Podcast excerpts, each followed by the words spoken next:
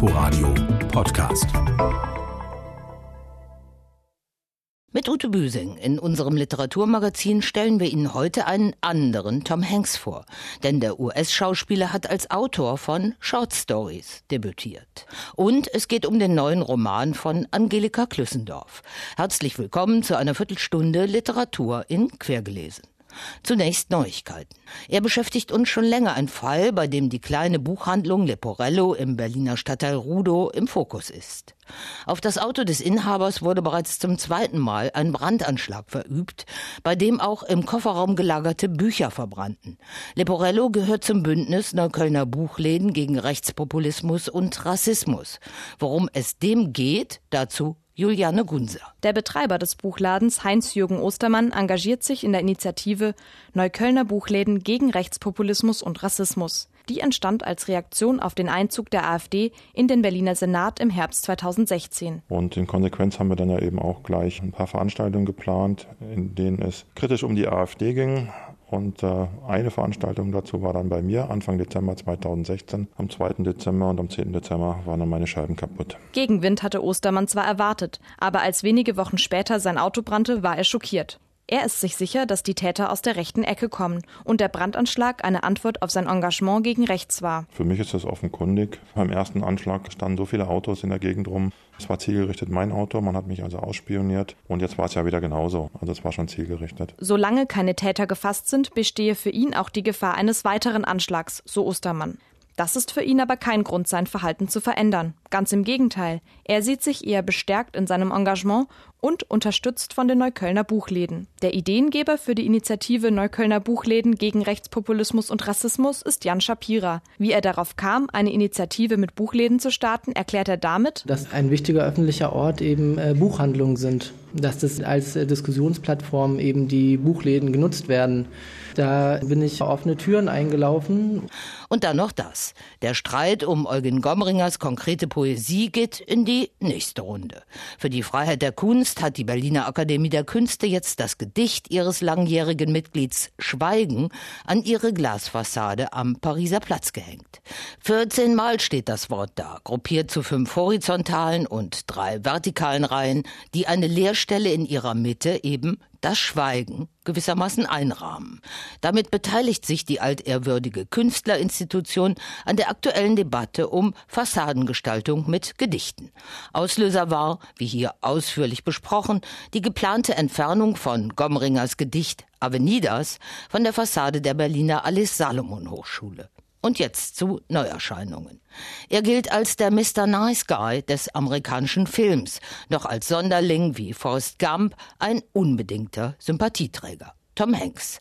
Jetzt debütiert der Hollywood-Star als Schriftsteller und nimmt dabei genau die aufs Korn, denen er Rolle und Gestalt gibt. Schräge Typen. Unsere Rezensentin René Zucker weiß mehr. Tom Hanks, dessen Schauspielkunst wir wunderbare Filme sowie Philadelphia oder Forrest Gump verdanken, sammelt Schreibmaschinen. Fotos von einigen Exemplaren seiner Sammlung sind den hier versammelten Erzählungen vorangestellt, aber ob er tatsächlich seine Texte auf ihnen schrieb, wird nicht gesagt. Bei einigen Geschichten, die alle Kriterien der klassischen Short Story erfüllen, kann man es sich aber durchaus vorstellen. Zum Beispiel Unsere Stadt heute von Hank Fissett, die möglicherweise letzte gedruckte Kolumne von Hank Fissett im Daily News Herald, der zukünftig nur noch online zu lesen sein wird, und Hank erinnert sich hierin an L. Simmons, Nachrichtenredakteur bei Associated Press. Al Simmons Schreibmaschine war eine Continental, ein Monster, fast so groß wie ein Lehnstuhl, die auf seinen Schreibtisch geschraubt war. Nicht, dass einer versucht hätte, das Ding zu stehlen, nein, man wäre ein Narr gewesen, es auch nur anheben zu wollen. Aber Als Schreibtisch war ein kleiner, schmaler Redakteursaltar mit wenig Platz. Wenn er seine Version meiner Story aufs Papier gehackt hatte, klappt er die an Angeln befestigte Maschine einfach hoch und machte sich auf dem frei gewordenen Platz an seinen eigenen Kram. Zu Els Ehren wagt der Kolumnist ein Experiment. Wenn die Leser seine Kolumne auf ihrem Smartphone lesen, wolle er sie auf einem Smartphone schreiben und er gerät in den uns allen wohlbekannten Terror der automatischen Grammatik und Rechtschreibkorrektur. Hanks kennt seine Vorläufer Carven, Twain, O'Hara und all die anderen sehr gut. Sein Ton findet sich ebenso in die alten Zeiten vor jeglicher Digitalisierung ein, wie auch in die Wirklichkeiten von Hollywood, Raumfahrt und Social Media. Ob es die Geschichte des Mannes ist, der eine Frau liebt, die nur für Fitness lebt und mit deren Trainingsprogramm er nicht mithalten kann, der Kriegsveteran, dem nicht nur ein Bein, sondern auch zwei Finger fehlen und der 1953 ein ganz schlichtes, glückliches Familienweihnachten erleben darf, oder die junge Schauspielerin aus der Provinz, die in den 80er Jahren nach New York kommt und zuerst bei zwei Kolleginnen unterschlüpft und nahezu alles erlebt, was alle Neuankömmlinge und Touristen so beängstigend und faszinierend faszinierend an der Stadt seiner Zeit fanden. Der Times Square war verdreckt, triefend und übervoll mit Menschen. Sue hatte ihre erste Lektion gleich nach ihrer Ankunft in der Stadt gelernt, sich immer weiter zu bewegen, einem Ziel zuzustreben, selbst wenn man keins hatte. Besonders auf der 42nd Street, wo es dem menschlichen Schutt auszuweichen galt, der sich dort sammelte, wegen der Drogen, der Pornografie oder um bei Regen 5-Dollar-Schirme zu verkaufen. Allen Geschichten von Hanks ist eine große Freundlichkeit gegenüber dem Leben und den Menschen gemein, was die Lektüre entspannt macht, allerdings auf Dauer auch ein wenig langweilig ist. Man sollte also die Erzählungen nicht hintereinander wegkonsumieren, sondern mal hier und mal da eine genießen, wie einen Vanillekipferl zum Tee. Tom Hanks, schräge Typen Stories, ist in der Übersetzung von Werner Löcher Lawrence bei Piper erschienen zur deutschsprachigen Literatur. Wie schon öfter ist die Liste der Nominierten für den mit 60.000 Euro dotierten Preis der Leipziger Buchmesse eine ziemliche Überraschung. In der Sparte Belletristik sind hier der Preisträger von 2010 Georg Klein mit Miakro und Esther Kinski mit Hein Geländeroman aus den Häusern Rowold bzw. Surkamp nominiert. Für Hansa geht die Debütantin Anja Kampmann wie hoch die Wasser steigen ins Rennen. Die Kleinverlage Mattes und Seitz und Edition Nautilus sind mit Leipzig Lokalmatador Matthias Senkel, Dunkle Zahlen und der US-Amerikanerin Isabel Fargo Cole, Die grüne Grenze dabei. Nicht nominiert ist Angelika Klüssendorf. Dabei hat sie von 1961 bis 1985 in Leipzig gelebt und sie hat das Buch geschrieben, das gerade in aller Munde ist. Jahre später den dritten psychologischen Roman ihres Zyklus um das in einem DDR-Kinderheim aufgewachsene Mädchen, das sich nach einem Deep Purple Song, April, aber hier April nennt. Ein knapp gehaltenes, kunstvolles Buch, das im Wesentlichen die Anatomie einer Beziehung in Schieflage freilegt. Die Außenseiterin durch Geburt und soziale Prägung, die wir bereits in den Vorgängern, das Mädchen und eben April kennengelernt haben, ist jetzt Mitte 30 und weiß immer noch nicht, was gut oder schlecht ist für sie. Bei einer ihrer Lesungen aus DDR-Untergrundmappen wird der Chirurg Ludwig auf sie aufmerksam. Ein Hausverwalter mit Kindergesicht, wie sie zuerst findet, ein aufgeblasener Fatzke.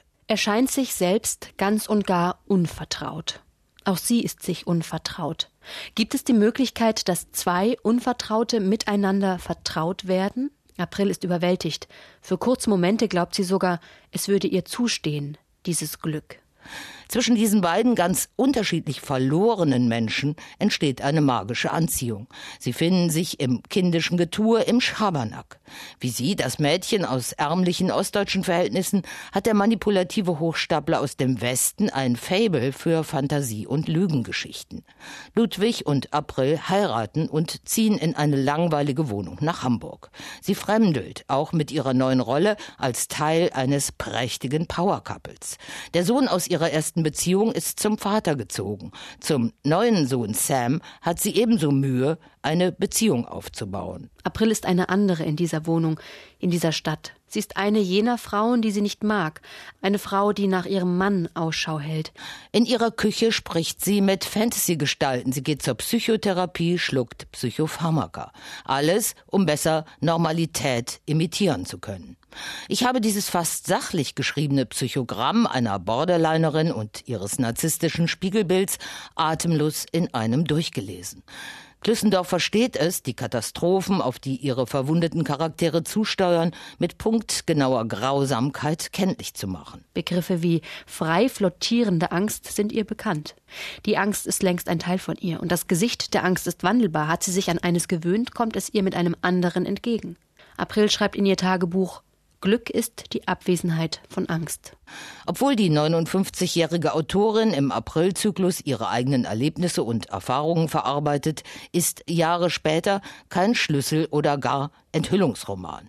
Zwar ist bekannt, dass Angelika Klüssendorf 15 Jahre mit dem FAZ-Herausgeber Frank Schirmacher verheiratet war und ja, dieser Chirurg Ludwig ähnelt ihm. Aber hier geht es vom biografischen losgelöst um ein Paar, in dem sich viele wiedererkennen können.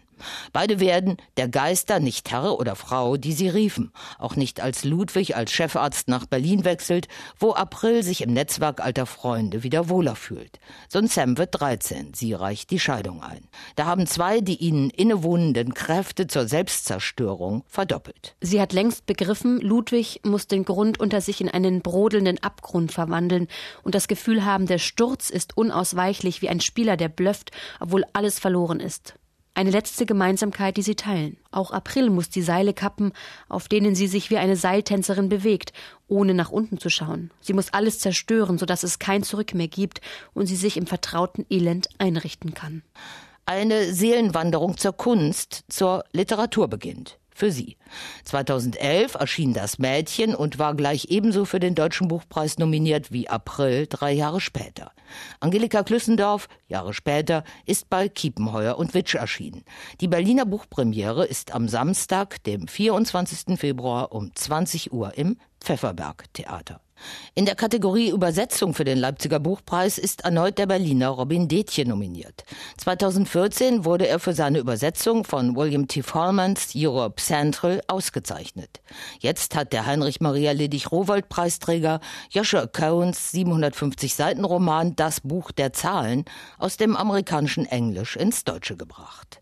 Jan Ehlert stellt Ihnen das Buch und dessen wilden Stilmix zwischen biblischer Geschichte und Internetwelt im Gespräch Gespräch mit dem 37-jährigen Autor vor. Ausgerechnet der Schriftsteller Joshua Cohen wird beauftragt, eine Biografie über seinen weitaus berühmteren Namensvetter zu schreiben. Jenen Joshua Cohen, der mit einer Internetsuchmaschine sein Vermögen gemacht hat. Zwei Welten prallen hier aufeinander und damit auch die zwei Seelen in der Brust des dritten Joshua Cohens, des Autors. Ich bin mit Büchern aufgewachsen und mit der Idee, dass ein Schriftsteller lange Zeit an einem Werk gearbeitet hat und erst wenn es fertig war, hat er es veröffentlicht. Und dann wurde ich älter und die wichtigsten Texte schienen jene zu sein, die entweder ganz schnell geschrieben und nicht unbedingt überarbeitet wurden. Cohens Buch der Zahlen ist ein Abbild dieses Übergangs. Ein abgeschlossener Roman, der trotzdem wilde, unfertig wirkende Texte enthält. Auszüge aus Interviews und E-Mails, halbe Sätze, eingeschobene, eingeklammerte Fragen, Texte also, die man am Bildschirm nach zweimal Scrollen vermutlich wegdrückt. Doch es gibt sie auch, die brillanten Gedanken, die immer wieder wie Zufallsfunde aus den unendlichen Weiten dieses Romans auftauchen dass in der Welt der Zahlen, des Computercodes etwa alles gleichbedeutend ist. Ein Algorithmus unterscheidet eben nicht zwischen Kunst und Kitsch, Politik oder Pornografie. Und auch der biblische Überbau, den Kohn seinem Buch gibt, der Titel Das Buch der Zahlen bezieht sich auf das vierte Buch Mose, genannt Numeri, ist klug gedacht und intelligent gemacht. Es erzählt davon, dass diese alte Generation des Buches auch in eine Art Wüste wandert und auf eine gewisse Art sterben muss, bevor die nächste Generation ins versprochene virtuelle Paradies ziehen kann. Das virtuelle Paradies, das ist eine klare Anspielung auf die Hybris der Silicon Valley-Giganten wie Mark Zuckerberg, Ray Kurzweil oder Peter Thiel. Joshua Cohen, das Buch der Zahlen, ist in der Übersetzung von Robin Detje bei Schöffling erschienen. Vorgestellt wird das Mammutwerk morgen am Montag, dem 12. Februar um 19 Uhr im Jüdischen Museum Berlin. Alle Informationen zu unserer Sendung finden Sie wie gewohnt auch unter www.inforadio.de. Auch diese. Jakob Hein feiert mit seinem neuen bei Galliani Berlin erschienenen Roman Die Orientmission des Leutnant Stern am kommenden Donnerstag, dem 15. Februar um 19 Uhr, Buchpremiere in der Berliner Archenholz Sternwarte im Treptower Park. Im nächsten Quergelesen kommt er bei meiner Kollegin Nadine Kreuzhaler ausführlich zu Wort. Fehlt uns noch der erste Satz eines neuen Romans, der für heute unser letztes Wort sein soll.